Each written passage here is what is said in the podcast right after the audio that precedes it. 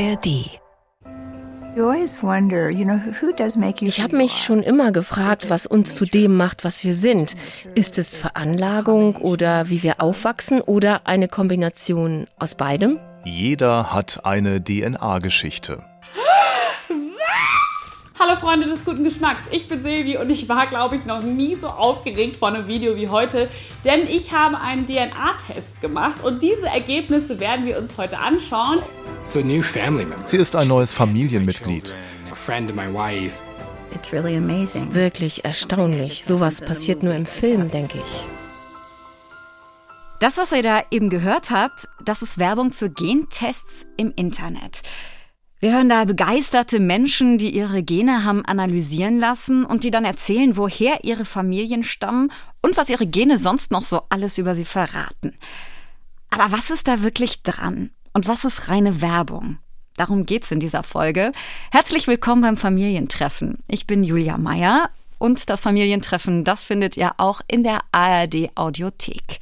Bei der Suche nach Antworten hilft uns heute mein Kollege Marek Nowatzki. Marek hat nämlich so einen Gentest gemacht bei einem kommerziellen Anbieter und er hat dadurch Menschen in Kalifornien gefunden, die offenbar mit ihm verwandt sind. Hi Marek. Hallo, schön, dass ich da sein darf. Ja, wir freuen uns auch. Und da ist auch Ole Wackermann aus dem Familientreffen-Team. Er hat recherchiert, wie diese Gentests eigentlich funktionieren und wie Fachleute sie einschätzen. Hallo Ole. Hallo Julia, schön da zu sein. Wir starten mit deiner Geschichte, Marek. Erstmal, wie bist du eigentlich drauf gekommen, überhaupt so einen Gentest zu machen? Ich glaube, ich war tatsächlich letztendlich ein Opfer der Werbung. Ich habe allerdings vor ein paar Jahren eine Nachricht bekommen von einer Frau, von einer Person, die ich nicht kannte, über Facebook. Die meinte, sie sei mit mir verwandt. Und dann kamen wir ein bisschen in Kontakt. Ich habe mit meiner Mutter über sie gesprochen und fragte, wer das denn ist. Und meine Mutter meinte, ja, ja, ich erinnere mich. Ich glaube, wir sind mit der verwandt. Die lebt in Kalifornien und hatte mich zu ihrem Stammbaum eingeladen. Daraufhin habe ich mich dann mal eingeloggt, mal ein bisschen geguckt, aber nicht viel gemacht. Ich konnte mit den Personen auch gar nichts anfangen. Und dann bekam man seitdem immer mal wieder Familienupdates von ihr. Und in diesem Jahr war es dann soweit, dass ich ähm, ja ein Geburtstagsgeschenk für meine Mutter gesucht habe. Und ich dachte, jetzt wird Zeit für diesen DNA-Test. Den habe ich dann für sie gekauft und für mich gekauft und den haben wir gemacht. Wie habt ihr das gemacht? Man bekommt ein kleines Set zugeschickt, ein Mini-Päckchen, das ist auch schon frankiert. Da drin befindet sich ein kleines Röhrchen mit einer Flüssigkeit. In das muss man dann reinspucken bis zu einer gewissen Linie. Ähm, das fiel meiner Mutter recht schwer, die hat eine Weile gebraucht. Ich dachte, am Ende ist doch mehr Lippenstift drin als dann ihre Spucke, weil es dann sich auch schon sehr rosa färbte. Wir haben es aber hinbekommen, das Röhrchen war voll, wir haben es zugemacht, in das jeweilige Päckchen gesteckt und dann in den nächsten Briefkasten äh, geworfen. Und von da an dauerte es, ich glaube, doch gute zwei Monate, bis wir das Ergebnis dann via E-Mail zugeschickt bekamen. Und was stand dann in diesem Ergebnis drin? Also es bestand aus äh, einem Link zu diesem Portal, auf dem auch die Bekannte aus ähm, Kalifornien den Stammbaum führt und dort wurden dann sowohl physische Merkmale als auch charakterliche Merkmale aufgeführt, äh, die sich von der DNA anscheinend ableiten lassen und auch eine interaktive Weltkarte, auf der man sehen konnte, äh, wo ich quasi genetisch verortet bin. Und ähm, ich habe dann als User einen Kreis gehabt, der sich aus zwei Hälften zusammensetzte, Elternteil 1, Elternteil 2. Das Programm wusste ja nicht, wer ist Mama, wer ist Papa. Und äh, ich konnte dann in der einen Hälfte des Kreises doch genau ablesen, dass die Zusammensetzung dem ganzen Kreis meiner Mutter entsprach. Die bekam mir dann auch so ein Diagramm zugeschickt. Also ich wusste, die eine Hälfte ist Mama, irgendwie, ich glaube, zu 80 Prozent Deutsch, kleines bisschen Skandinavisch, ein bisschen Englisch, ein bisschen Französisch. Zur Enttäuschung meiner Mutter leider nicht Italienisch, weil ihr ihr Leben lang immer nachgesagt wird, sie habe so italienische Features und da war sie irgendwie stolz drauf habe ich ihr dann auch vorgetragen und sie meinte am Ende, ja, aber so ein bisschen Italienisch ist auch drin. Habe ich gesagt, nehmen wir mal anscheinend nicht. Aber zumindest Südfranzösisch als kleiner Trost. Ist ja nah dran. Ist ziemlich nah dran tatsächlich, ja. Und äh, die andere Hälfte des Kreises war einfarbig, komplett osteuropäisch. Und dann wusste ich, oh, das stimmt stimmt ja zu, zu 100 Prozent aus meiner Sicht, weil Papa eben Pole ist. Ich habe diese polnischen Wurzeln und damit war für mich die Bestätigung da, ah, okay, diese Daten sind doch zumindest äh, zu einem gewissen Grad valide. Und was hat das mit dir gemacht? Es hat ähm, tatsächlich ausgelöst in mir eine, äh, eine Neugierde, die ich so vorher nicht hatte. Ich habe mich dann in diesen Stammbaum eingeklinkt. Ich habe meine DNA-Daten auch innerhalb dieses Portals freigegeben, sodass Matches gefunden werden, DNA-Matches.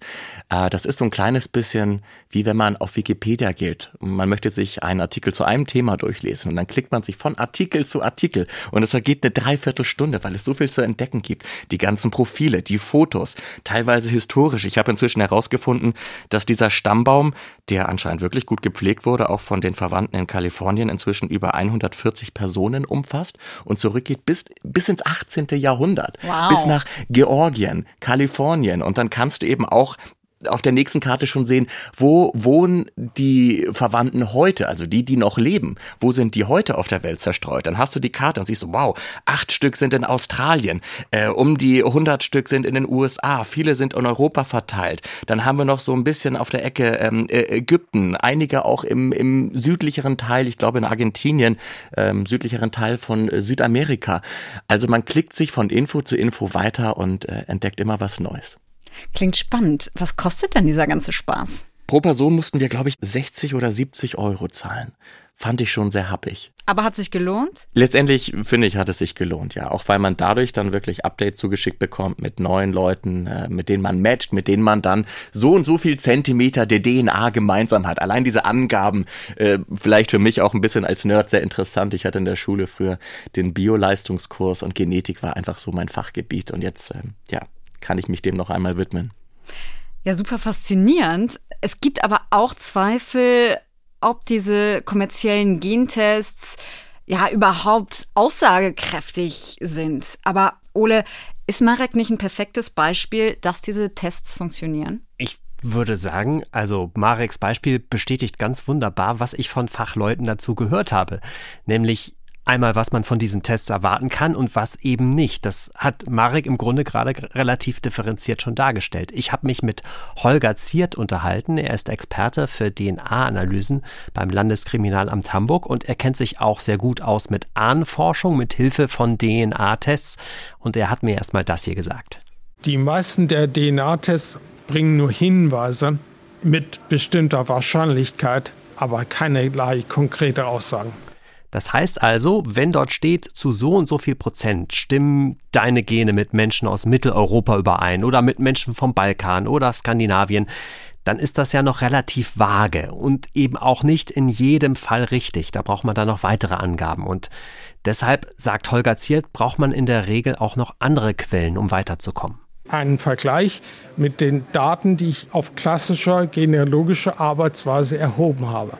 Sprich, vorher schon Ergebnisse mit klassischer Familienforschung zu erzielen, ist eine ganz wichtige Grundlage, um überhaupt Vergleichbarkeit oder Fragestellungen zu entwickeln, die ich dann mit DNA vielleicht beantworten kann. Also Holger Ziert würde wahrscheinlich sagen, ja, Marek, du hast im Prinzip alles richtig gemacht, du hast eben Informationen aus verschiedenen Quellen bekommen, also hast die DNA-Testergebnisse, hast aber auch mit Familienmitgliedern drüber gesprochen? Kann das überhaupt angehen? Und wo sind dann vielleicht nochmal andere Hinweise auf mögliche Verwandte? Und das zusammengeführt bringt einen schon relativ weit dann. Ja, für mich war die Bestätigung einfach dadurch gegeben, dass das Programm oder eben diese Firma ja gar nicht wissen konnte, welcher Test jetzt von meiner Mutter stammt. Wir haben das unabhängig von, voneinander gemacht und mein Vater hat gar keinen Test gemacht und dass dann wirklich aber äh, der halbe Kreis sich mit meiner Mutter deckte und der andere halbe Kreis eindeutig Polen war war für mich dann doch überzeugend. Dann frage ich mich aber, warum sagen dann Fachleute, was die Abstammung betrifft, sind diese Gentests für sich genommen oft doch sehr vage und nicht unbedingt zuverlässig?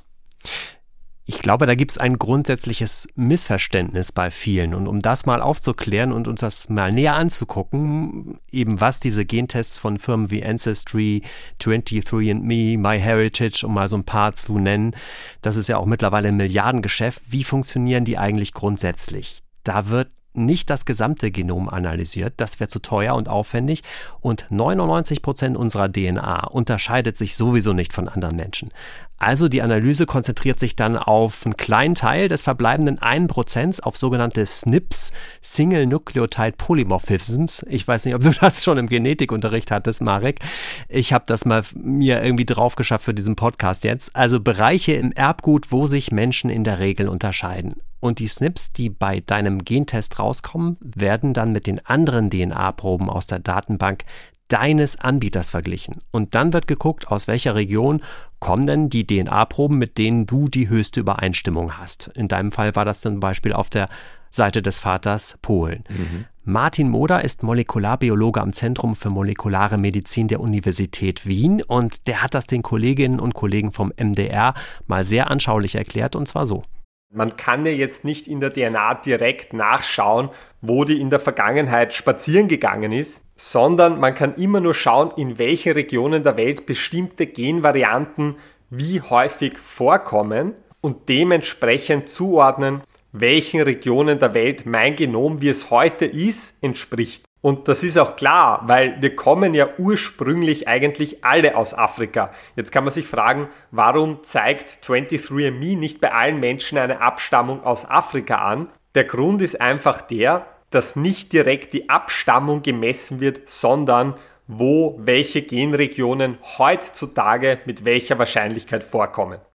Also, wenn bei deinem Test zum Beispiel rauskommt 80% Finnland, das heißt nicht, du bist zu 80% Finnen, Julia, sondern und zu 20% was anderes, sondern deine DNA-Probe hat 80% Übereinstimmung mit Proben aus der Region. Mit so einer Aussage allein kann man oft noch nicht so viel anfangen.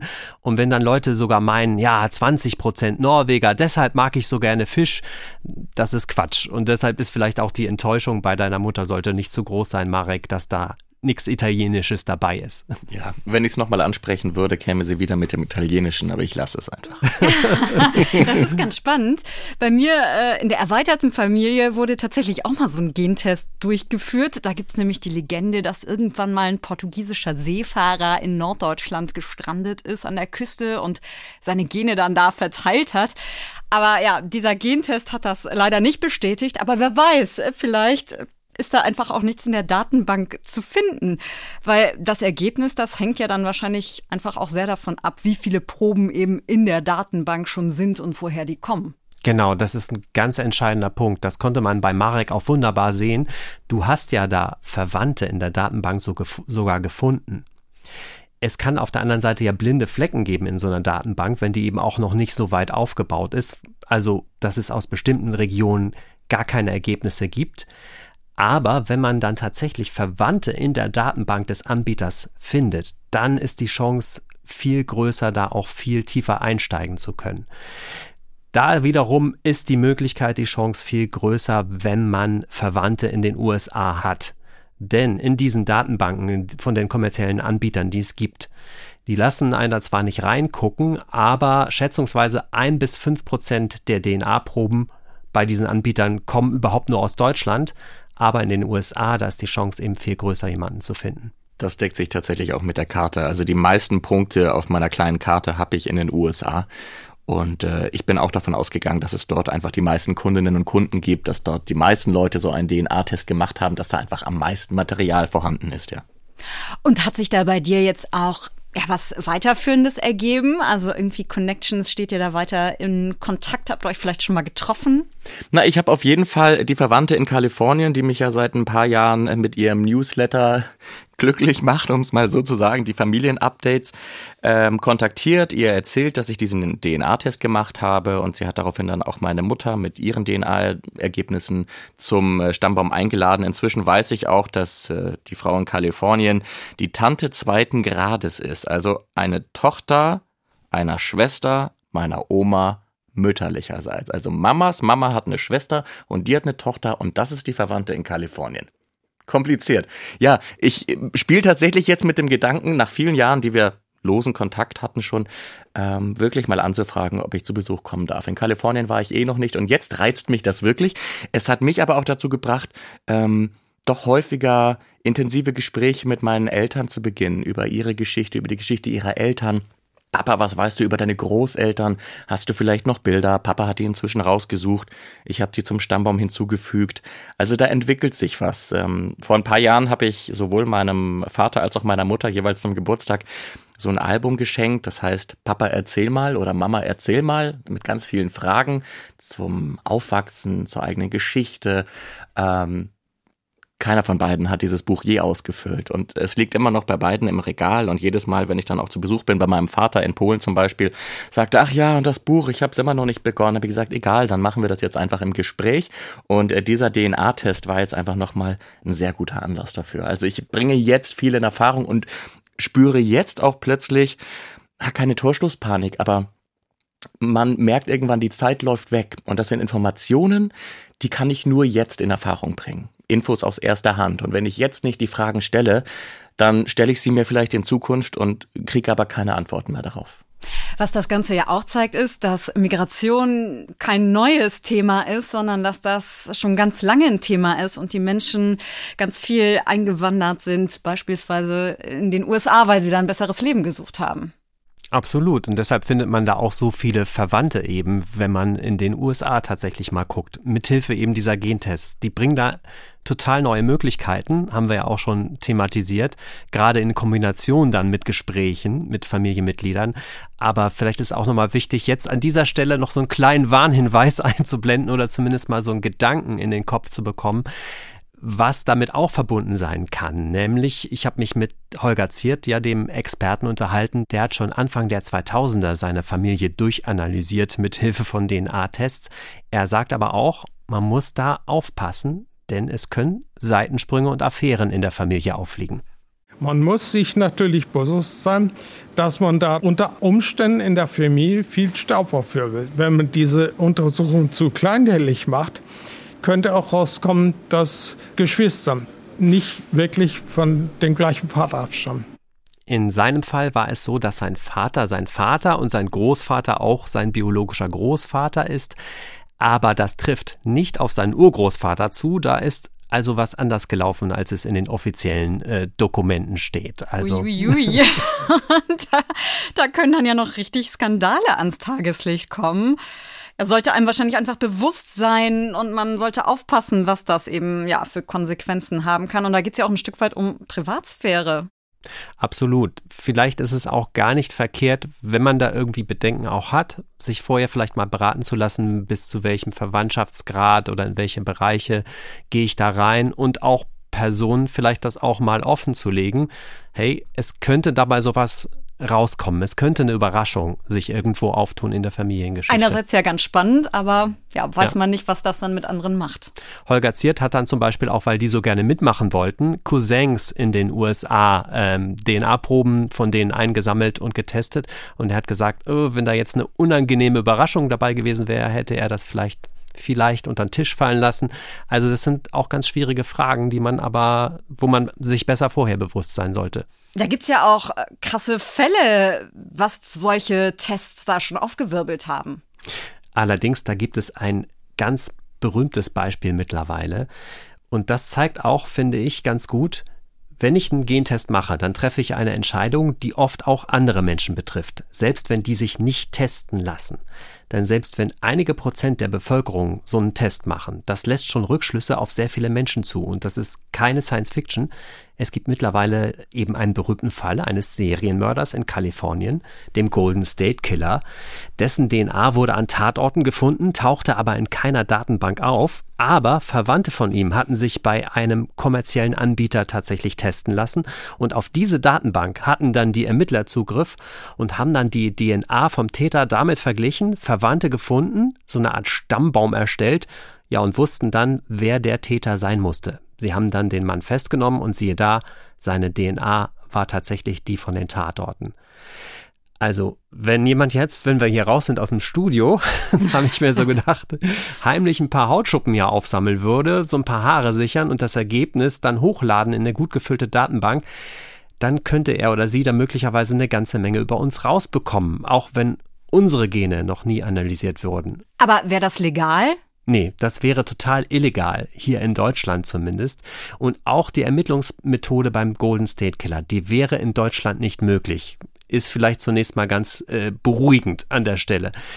Aber das sind eben ganz wichtige ethische und rechtliche Fragen, die da dranhängen.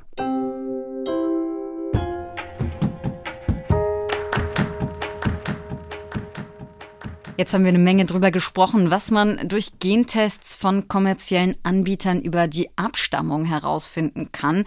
Aber Marek, Du hast erzählt in deinem Testergebnis, da stehen auch noch Charaktereigenschaften und Aussagen zum Thema Gesundheit. Richtig, also das Portal, diese Plattform behauptet, dass sich von der DNA ableiten lasse, ähm, sowohl was ähm, optische Features angeht, als auch eben charakterliche Eigenschaften. Und das ist auch irgendwie das, was für mich so ein bisschen diesen Reiz ausmachte, musste ich sagen. Da eine Liste zu bekommen mit Wahrscheinlichkeiten, da sind dann so Skalen von unwahrscheinlich bis super wahrscheinlich. Und dann werden alle möglichen Dinge aufgelistet, zum Beispiel, wie wahrscheinlich es ist, laut meiner DNA, dass ich beim Blick in die Sonne niesen muss.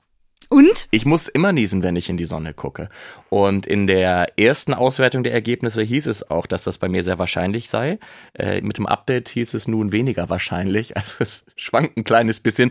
Das ist auch äh, die größte Enttäuschung an diesem Test. Was die Herkunft angeht, bin ich super happy, weil sich das wirklich mit dem deckt, was ich schon so drumherum in Erfahrung bringen konnte. Aber diese charakterlichen Eigenschaften und optischen Features, die weichen doch äh, von der Wahrscheinlichkeit her zum Teil deutlich von dem ab, was ich an mir selbst beobachte.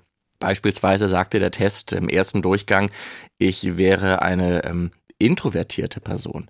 Das deckt sich gar nicht mit meinem Lebenslauf. Ja, schon in der Schule äh, war ich in der Theater AG, ich war der Chef der Schülerzeitung, ich war Schulsprecher, ich war Klassensprecher, danach jahrelang im Radio, also immer direkt vorne, teilweise auch auf den Bühnen überhaupt nicht schüchtern. Ich bin eigentlich, glaube ich, auch ein ganz guter Smalltalker. Da war ich dann schon sehr enttäuscht. Inzwischen gab es ein Update. Jetzt steht da drin, äh, doch wirklich, Marek, du bist äh, sehr extrovertiert.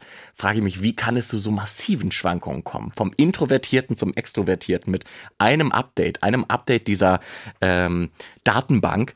Äh, was haben wir noch? Äh, ich habe hier ein paar Ausdrucke vor mir, äh, ob ich Koriander mag oder nicht. Ich weiß, es ist ein schwieriges Ding, aber ich liebe Koriander. Ich habe ein Jahr in den USA gelebt und dann gab es da eben auch teilweise mexikanisches Essen. Da habe ich erstmals Koriander geschmeckt und mich sofort verliebt. Äh, ich dachte eingangs, das wäre äh, Petersilie und merkte, nee, das ist was ganz eigenes. Und im Test hieß es dann eben, ich würde das eher nicht mögen. Aber das scheint ja wirklich genetisch zu sein. Ist ja. es seifig oder nicht? Ja, genau, richtig. Habe ich auch schon gehört, ja. Und ob man das mag. Und dann eine Sache, die jeder an sich direkt ablesen kann, ob der Zeigefinger länger oder kürzer ist als der Ringfinger anscheinend auch genetisch bedingt. Da hieß es in der ersten Runde der Datenauswertung, dass mein Zeigefinger kürzer sei als der Ringfinger. Das war richtig. Mit dem Update das Umgekehrte jetzt und das ist dann wiederum falsch.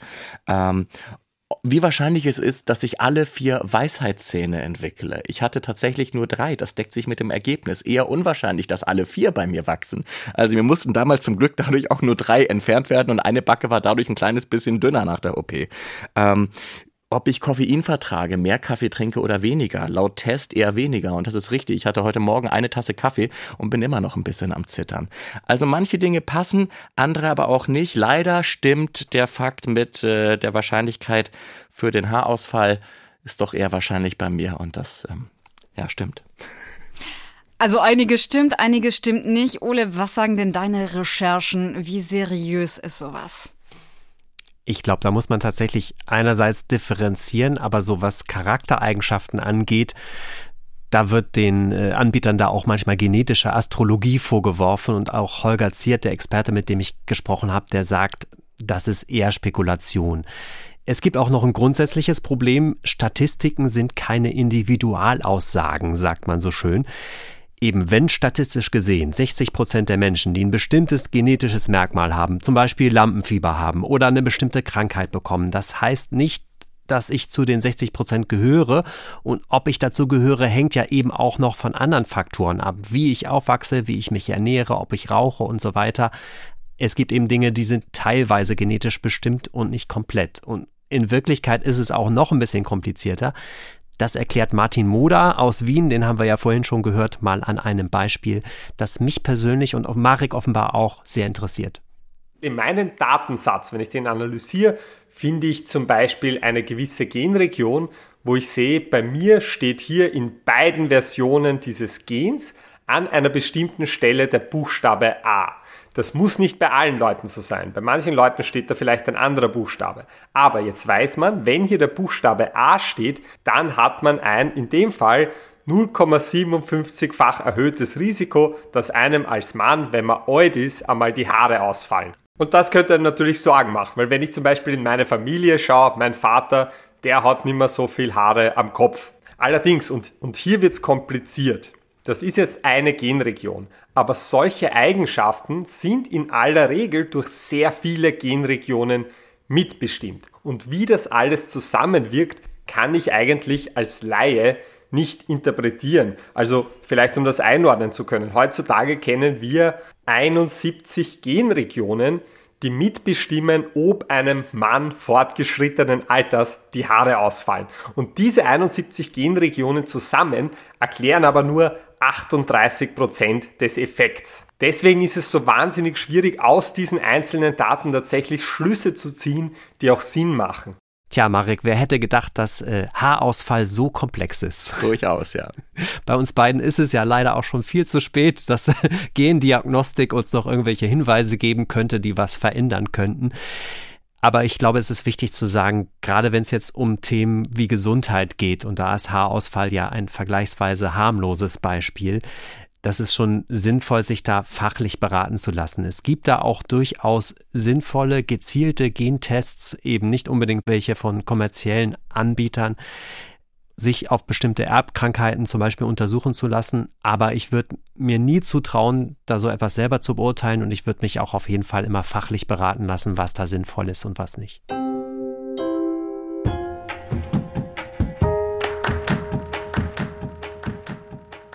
Jetzt hört man aber auch immer wieder Kritik. Die Frage, was überhaupt von den Firmen zu halten ist, die diese Tests anbieten. Um was geht's da? Mich erinnert die Diskussion schon sehr an das, was wir auch von den großen Tech-Konzernen so kennen. Google, wie Social Media, wie Facebook, TikTok und so weiter nämlich dass wir uns fragen, was passiert da eigentlich mit unseren Daten? Es gibt Kritiker, die sagen, eigentlich müsste so eine DNA-Analyse gratis sein oder wir müssten dafür etwas bekommen, nicht noch was bezahlen, denn wir geben ja schließlich sehr wertvolle Daten preis, die auch kommerziell genutzt werden könnten, prinzipiell. Die Kritik ist da ähnlich, eben wie bei den Tech-Konzernen, dass wir da zu wenig Kontrolle drüber haben. Und es gab da auch 2018 eine Studie von Datenschützern, dass sich einer dieser großen Anbieter definitiv nicht an EU-Datenschutzregeln hält. Und Holger Ziert vom LKA in Hamburg, der sieht das allerdings etwas entspannter. Also es gibt heute einige sehr große Anbieter, die durchaus äh, vertrauenswürdig sind. Da wird mit der DNA quasi kein Schindlude getrieben, weil das ist ja auch ganz häufig die Befürchtung, dass äh, die Daten anders verwendet werden, als einem zugesichert wird. Ich glaube, bei den großen Anbietern kann man da im Wesentlichen darauf vertrauen, äh, dass die damit sorgsam umgehen. Also an der Stelle gibt er so ein bisschen Entwarnung, aber klar, die Diskussion um diese verschiedenen Anbieter, die wird auch weitergehen. Es gibt da auch viele, die sehen das sehr kritisch, zum Beispiel das genethische Netzwerk, die sehen das auch prinzipiell erstmal sehr kritisch, dass man da seine Daten gibt, aber das ist eben etwas, das wird durchaus unterschiedlich gesehen. Und man sollte es wahrscheinlich einfach im Hinterkopf haben, dass man da Daten von sich preisgibt und die dann eben auch im Netz verfügbar sind. Ole, jetzt würde mich mal interessieren, würdest du denn so einen Gentest machen? Ja, nach allem, was ich heute gehört habe, ich muss sagen, ich schließe es nicht aus. Ich habe im Moment noch keine Frage, die mich jetzt so total brennend interessieren würde und wo ich denken würde, das könnte man durch so einen Test dann tatsächlich beantworten. Aber wer weiß, vielleicht kommt das noch. Die Tests werden ja auch immer besser. Die Datenbanken sind besser gefüllt und liefern auch interessantere Ergebnisse. Auf der anderen Seite gibt es auch die kritischen Punkte, die wir angesprochen haben. Aber ich schließe es nicht aus, weiß es aber noch nicht. Ja, ich glaube, geht mir äh, ganz ähnlich. Ich finde es auch spannend, meine Eltern, die kommen beide aus Grenzregionen hier in Deutschland. In einer Familie, da gibt es auch einen unbekannten, ja quasi Urgroßvater, dem mal so ein bisschen auf die Spur zu gehen. Das finde ich durchaus spannend. Was ich so ein bisschen gruselig finde, ist tatsächlich diese Frage nach diesen Gesundheitsfaktoren, was das dann auch mit einem macht, selbst wenn man sich vorher sagt, okay, das sollte man jetzt gar nicht zu hoch hängen. Trotzdem finde ich das so ein bisschen, hätte ich da so ein bisschen Unbehagen mit. Marek, wie fällt denn dein Fazit aus? Würdest du das jederzeit wieder machen? Also rückblickend ähm, bin ich doch sehr blauäugig daran gegangen. Die Spannung, und man hörte das auch an dem, was du gerade gesagt hast, Julia, die überwiegt dann. Ne? Was kann man alles herausfinden, auch über sich selbst? Und dann schickt man diesen Test ab. Der geht dann von hier aus Deutschland nach Irland und von Irland dann in die USA. Und dann hast du plötzlich so wenig Gewalt darüber. Du weißt nicht, was passiert in Zukunft. Je nachdem, wer dort in dem jeweiligen Land, wo diese Daten gespeichert sind, auf irgendwelchen Servern, an die Macht kommt, äh, welche Zugriffe erlauben die sich in Zukunft, was passiert, welche vielleicht auch ähm, Fremdenfeindlichkeiten äh, entwickeln sich in Zukunft. Auf einmal bist du im Fokus, wirst du einem Verfolgten. Das hast du ja gar nicht mehr unter Kontrolle, wenn du die Daten so weit rausgibst, vor allem, äh, wenn die Daten sich dann außerhalb der EU befinden. Darüber habe ich mir, glaube ich, im Vornherein zu wenige Gedanken gemacht. Das war auch etwas, was in mir im Nachhinein ein mulmiges Gefühl auslöste. Auf der anderen Seite habe ich jetzt so viele neue Connections, so viele neue Verbindungen gefunden. Ähm, ich habe ganz viele Einzelheiten in diesem Stammbaum bestätigt bekommen. Ich habe doch ein bisschen mehr über mich erfahren, kann daher dann doch dazu raten, aber wenn man bei der Aktivierung eines solchen Tests abgefragt wird, das war in meinem Fall so auf der Website, ob man seine Daten auch für die Forschung freigeben möchte, ob man seine Daten der Community zur Verfügung stellen möchte, damit man eben Matches findet, dann sollte man vielleicht doch zweimal drüber nachdenken. Ich glaube, ich habe überall auf Ja geklickt und würde das jetzt nicht noch einmal so machen, sondern die Daten wirklich nur mit meinem Stammbaum teilen wollen und auch nicht allen Forschenden, auch wenn sie vielleicht Gutes im Sinne haben, zur Verfügung stellen. Also man kann eine Menge spannender Dinge rausfinden anhand solcher kommerziellen Tests, aber sollte das Ganze auch mit Vorsicht genießen. Vielen Dank, Marek, dass du da deine Erfahrungen mit uns geteilt hast. Sehr gerne. Und vielen Dank dir, Ole, für deine Recherchen. Jetzt interessiert uns natürlich, Habt ihr so einen Gentest vielleicht schon gemacht? Was habt ihr da rausgefunden? Wie steht ihr dazu? Meldet euch sehr gerne bei uns. Unsere Adresse ist familientreffen.ndr.de. Da könnt ihr natürlich auch andere Themenvorschläge hinschicken. Wir sagen vielen Dank fürs Zuhören und bis zum nächsten Mal. Tschüss. Familientreffen, ein Podcast von NDR Info.